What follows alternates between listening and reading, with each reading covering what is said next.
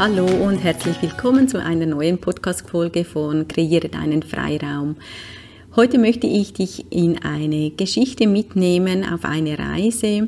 Und es ist nicht eine Reise, die in andere Länder geht, sondern eine Reise, wo andere Länder zu uns nach Hause kamen.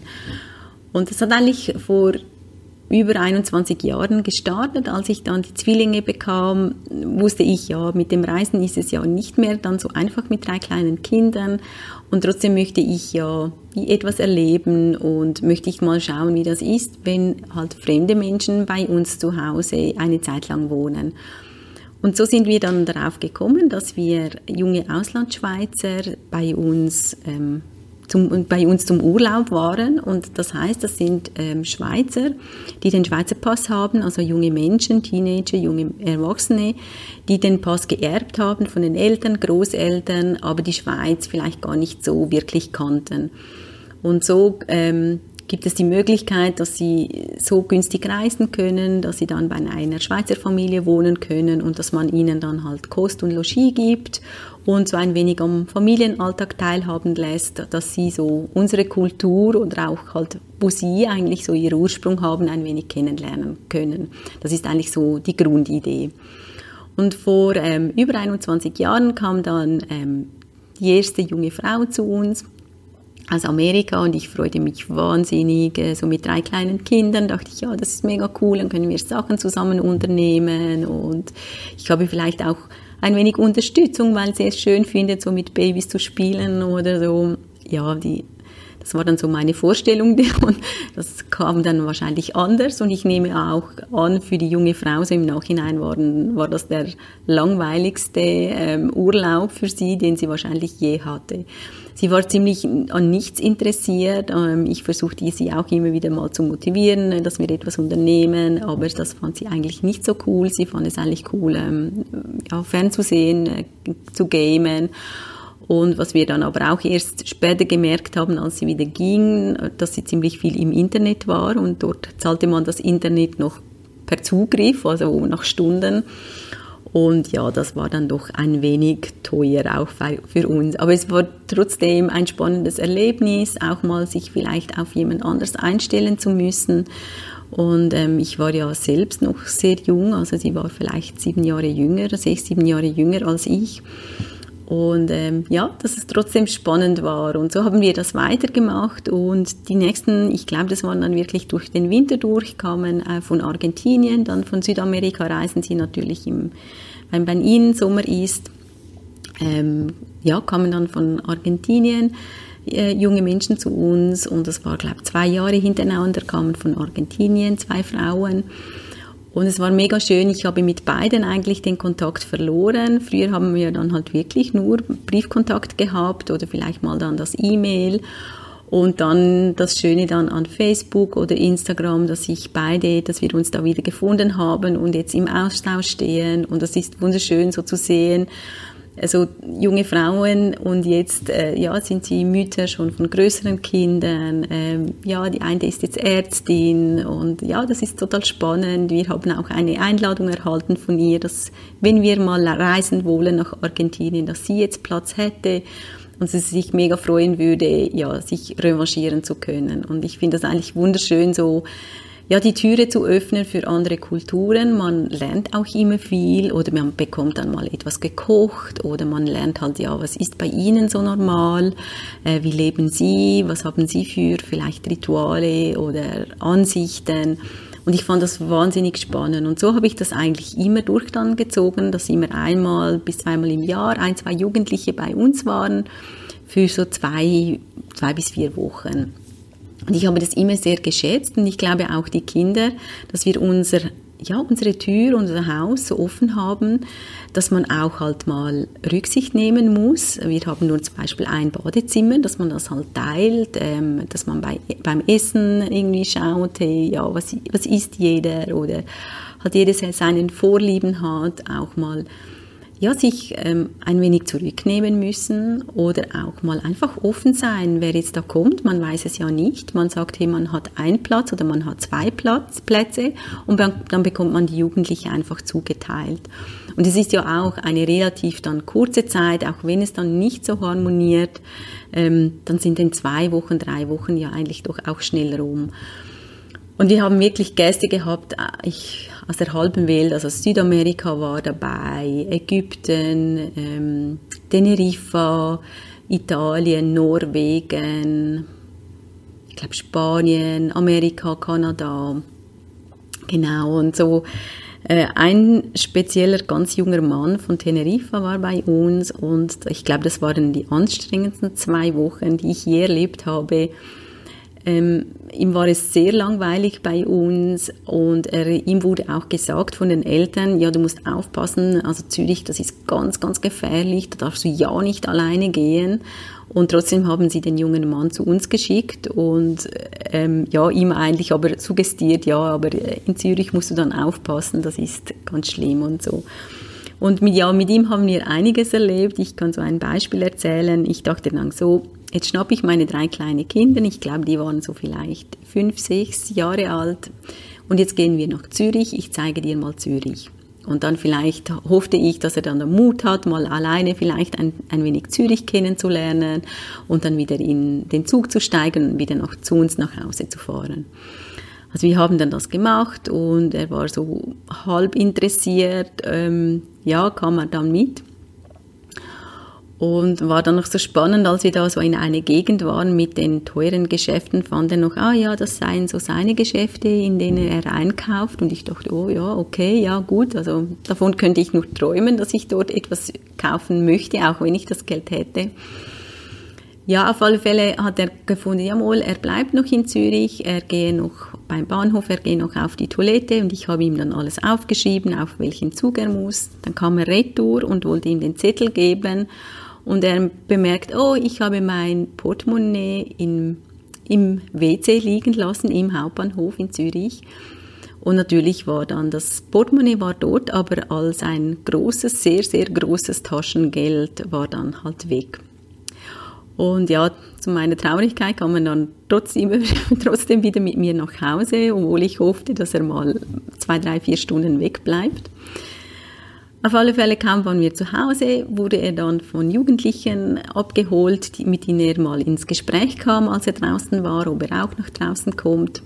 Und ich fand, ah, super, endlich ist er mal versorgt, hat, kann etwas unternehmen, lernt auch mal noch Jugendliche kennen.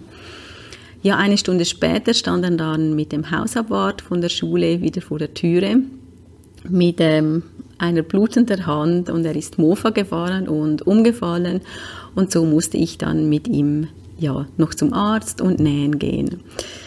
Genau, das war wirklich so ähm, ja ein sehr spezieller junger Mann und schlussendlich war das aber auch noch spannend. Wir hatten dann noch mal ein sehr gutes tiefes Gespräch.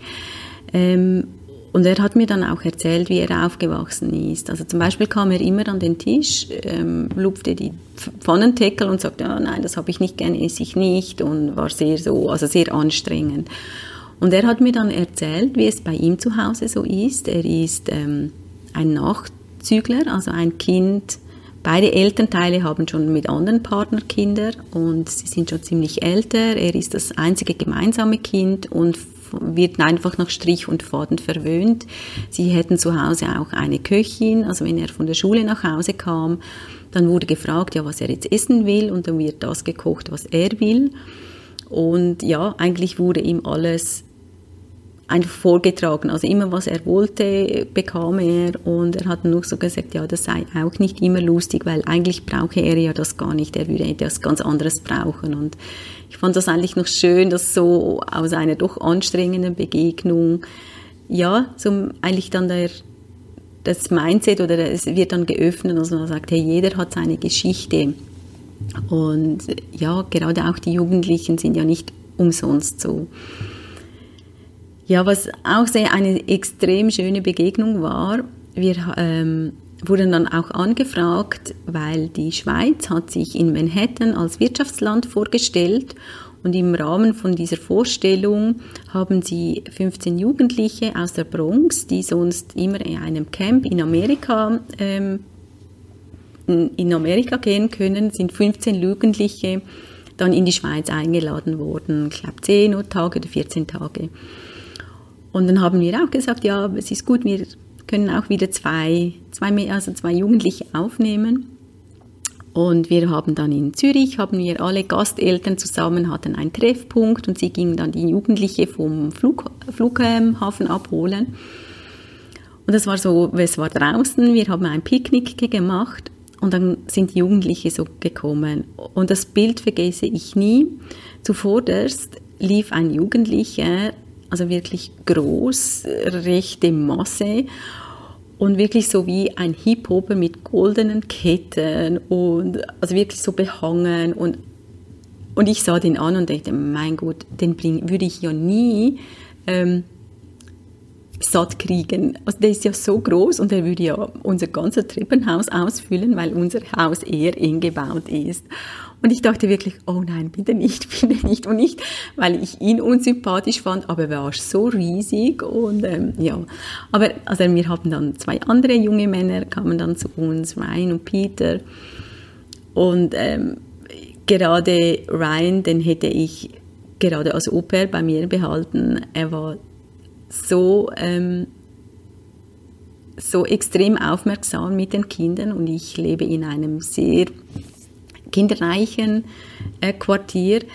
Er war dann immer am Abend, wenn sie wieder zu Hause waren, sie haben dann immer am Tag, haben sie mit der Organisation zusammen, haben sie Ausflüge gemacht und so. Und am Abend, gegen Abend kamen sie wieder nach Hause, hat er mit allen gespielt, hat äh, und wirklich auf so eine liebe Art. Und dann hat er erzählt, er ist der älteste von irgendwie neun Geschwistern und aus der Bronx. Und er hat sehr viel Verantwortung schon für auch seine Geschwister. Und ich glaube, die haben das wirklich sehr genossen bei uns, weil sie wirklich aus schwierigen Verhältnissen kamen und ja, halt einfach mal so etwas zu erleben zu dürfen, so in die Ferien zu gehen oder in Urlaub zu gehen, äh, war schon speziell. Und der andere Peter war eher scheu und es war dann wirklich, wir wohnen, wohnen sehr auf dem Land, also es ist wirklich sehr ländlich, alles grün und er ging dann mal so ja, etwas erkunden und er hat sich verlaufen. Und dann dachte ich, hallo, du wohnst in, in der Bronx, also in, in New York und du verläufst dich bei uns auf dem Land. Aber ich glaube, er war so überfordert, weil alles grün war und halt nicht alles nach Schema die Straßen angeordnet sind und ähm, ja, er hat es wirklich geschafft. Da müssen wir jetzt noch lachen, wenn wir so, ja, sagen, dass er uns bei uns in unserem kleinen Dorf sich verlaufen hat. Und äh, ja, ich finde es auch speziell, dass meine Kinder sich sehr gerne an solche Momente erinnern, als wir eigentlich in Anführungszeichen am Anfang fremde Menschen bei uns hatten und sie dann doch sehr schnell halt ihr Herz geöffnet haben, mit ihnen gespielt haben, sich gefreut haben, wenn sie am Abend wieder nach Hause kamen. Und ja, das eigentlich haben wir gemacht, bis dann meine Kinder Jugendliche sind und dann kam dann halt so die Zeit, dass man das Zimmer nicht mehr gerne räumt, dass jemand Platz hätte. Und ja, so haben wir jetzt, also ich würde sagen, so die letzten fünf, sechs Jahre nicht mehr gemacht. Und jetzt, als jetzt die Mädchen ausgezogen sind, haben wir uns entschlossen, äh, mein Sohn und ich, dass wir ein Zimmer vermieten und das mal ausschreiben und sehen, ja, wer da kommt und mal schauen, ja, wie, wie denn das ist. Und im Moment wohnt auch ein, ein Mann bei uns, der vorübergehend ein, ein Zimmer brauchte. Und ich finde es total spannend, dass man halt mal seinen eigenen Wohnraum aufmacht für in Anführungszeichen fremde Menschen und dann auch vielleicht Begegnungen hat, mit denen man gar nicht rechnet. Und für mich ist das Öffnen von meinem Zuhause auch so eine Metapher eigentlich für das ganze Leben. Also meine Einstellung, dass ich immer wieder versuche, ähm, Neuem gegenüberzutreten, auch fern von Konventionen, weil es ist ja zum Beispiel jetzt auch nicht so üblich, dass wir jetzt als Familie unser Zimmer vermieten und da eigentlich an Anführungszeichen fremde Menschen aufnehmen und das aber ich sehr als Bereicherung sehen mit all seinen Herausforderungen und vielleicht auch mal ja mal, dass man Kompromisse machen muss und doch öffnet es einem sehr. Also es öffnet so im, im ganzen Leben wie viel mehr, weil wir merken, hey, da ist so viel mehr möglich, auch, ähm, dass wir mal mutig sind und so aus unserem Trott aussteigen. Und ja, ich teile wirklich diese Geschichte auch mit dir. Vielleicht so mal inspirieren, ja, wo kannst du oder können wir noch viel mehr mal aus unserer Komfortzone zu steigen, unsere Räume zu öffnen. Also es ist ja nicht gerade für jeden, dass er sagt, hey, ich möchte jetzt da auch bei mir jemand wohnen haben. Aber einfach da so im Kleinen auch mal auf fremde Menschen zuzugehen und was da alles möglich ist und was da entstehen kann. Und ja, vielleicht dient dir ja meine Geschichte so als kleine Inspiration, wo du in deinem Leben vielleicht einen Schritt aus der Komfortzone machen kannst und durch das eigentlich ganz viel gewinnst für dein Leben und vielleicht auch kleine Abenteuer erlebst, Geschichten, die du dann erzählen kannst, wie jetzt meine Geschichten von unseren Gästen, die wir immer wieder gerne auch an unseren gemeinsamen Essen mit der Familie dann wieder mal darüber erzählen und lachen und austauschen. Ich wünsche dir einen wunderschönen Tag und ja, kreiere dir deine Räume und dein Leben.